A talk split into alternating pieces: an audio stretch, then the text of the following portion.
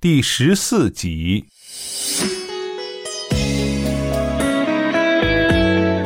李宝莉没有心思跟万小景闲扯，便要走。走出门，万小景问李宝莉：“你往后怎么办啊？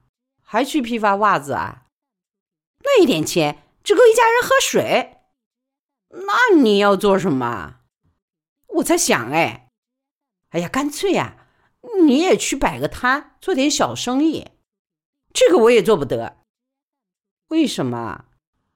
哎呀，做生意得靠时间磨，我现在根本没得资格跟时间耗。哎，屋里老小四口人，现对现的要钱吃饭，我要的是现钱，一天一结账最好。哎，万小景便嘲笑道：“哼，做你的春秋梦吧，那只有汉正街的扁担才能享受到的待遇。”万小景的话倒让李宝莉心头一亮。李宝莉到汉正街辞工那天，正下雨，雨点蛮大，落在棚子上噼里啪啦的响。李宝莉的老板说：“真的不做了？哇，你一个月给我两千块，我就做。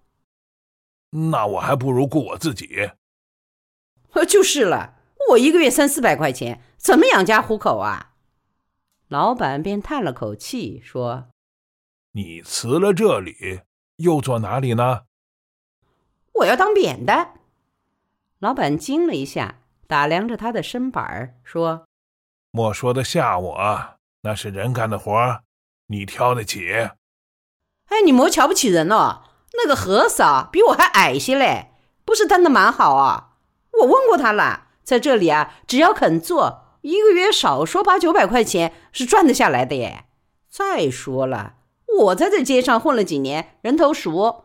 嗯，像老板你有生意还不得照顾我啊？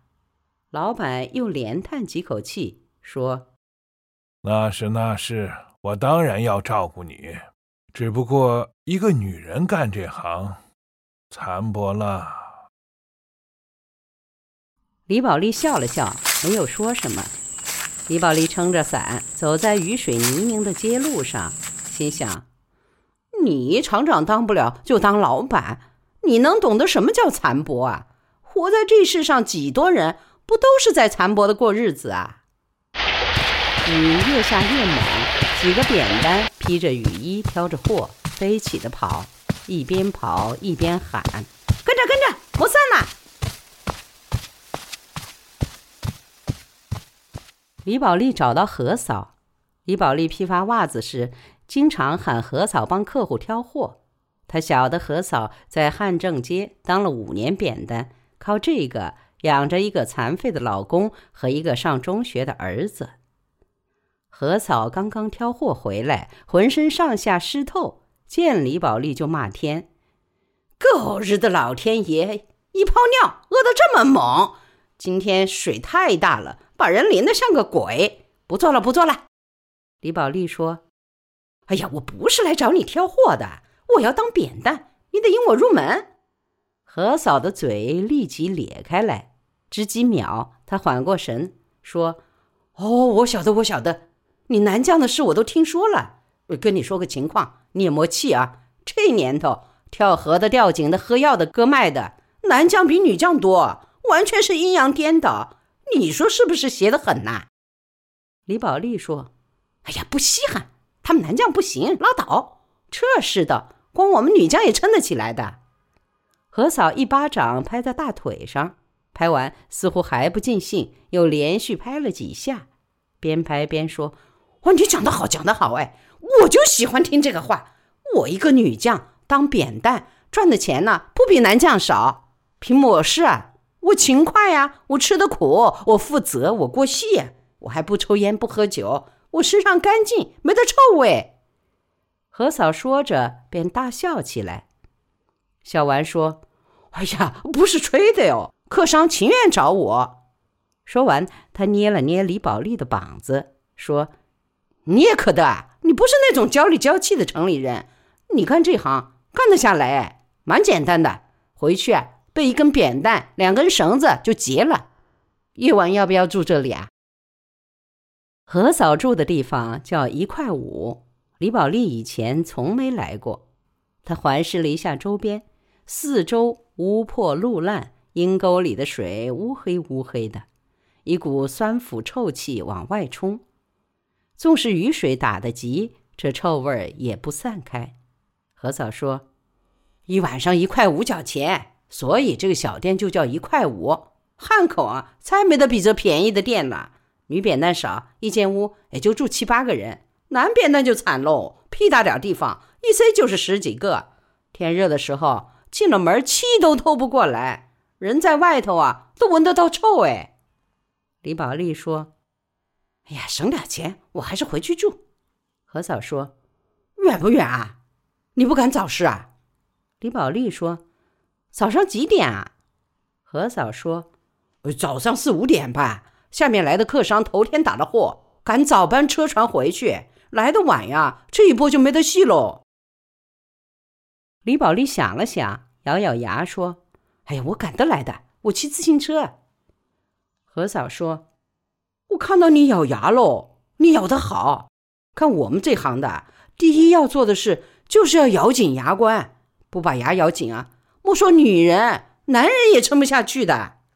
李宝莉说：“哎呀，我咬得紧紧的，何嫂。”李宝莉就这样开始了她的扁担生涯。李宝莉把下岗前穿的工作服都找了出来。又买了一个扩机，他把自己的扩机号分发到每个店铺。只几天，他的扩机便响声不断。一则是李宝莉在汉正街待了好几年，跟好多店铺都混了个脸熟，他的热心快肠也是有名的，老板们有活就会找他。二则他手脚麻利，人也大气，从不为价格扯来扯去，客商也喜欢他的这份爽快。三则，他总是穿得干干净净，给人非常靠得住的印象。这样一来，李宝莉每天都有活干。干体力总归是要腰酸背疼的，但是李宝莉每天回家掏一把钱递给婆婆，看着婆婆数钱时脸上浮出的笑意，所有的酸痛也就一抛而尽了。有一天，李宝莉的母亲到汉正街来看了她一回。见到李宝莉正一根扁担挑两麻袋货，汗流浃背的朝小河边疾走，连跟他说句话的空都没有。李宝莉的母亲热泪盈眶。李宝莉的母亲说：“哎呀，宝莉呀，我有你这个姑娘是我的福气，我蛮自豪哎。人呐，不怕穷，怕的是不硬气，骨头里啊有硬气。”日子再过得惨，心都不惨。李宝莉说：“妈，你晓不晓得？当初马学武在外边跟别个女人相好了，要找我离婚，我觉得自己蛮惨呢。现在他死了，我倒没得这份惨的感觉了，心里还蛮踏实哎。”李宝莉的母亲说：“宝莉啊，你要守好这个踏实哦，这不容易。”李宝莉说。我信你的，妈。李宝莉把整个家都交给婆婆操持，自己则每日早出晚归，晚上吃完饭洗个澡，倒头便睡。凌晨三四点又摸着黑骑车到汉正街揽活。这个家，他就像个房客一样，除了拿钱回来，其他一切都似乎与他无关了。日子。就这么过了下去，平静的让人只看得到安稳的生活，而看不到李宝莉疲于奔命的劳累。日复一日，月复一月，年复一年。有一天是个周末，刮起了大风，客商极少，店铺也都关了门。李宝莉回家就要早一些。平素这时，李宝莉到家，家里老小晚饭都已吃过。公公在屋里辅导小宝做功课，婆婆在客厅看电视，厨房里婆婆在打理。李宝莉的饭菜都已留在了那里。通常婆婆留什么，李宝莉就吃什么，她也从不讲究。有时候李宝莉想要看一下小宝，跟他说几句话。婆婆就说：“哎呀，小宝的功课蛮紧，他正在用功，你莫打扰他。”李宝莉一想也是，孩子的学业是顶级大事，所以李宝莉回到家即无跟小宝说话的机会。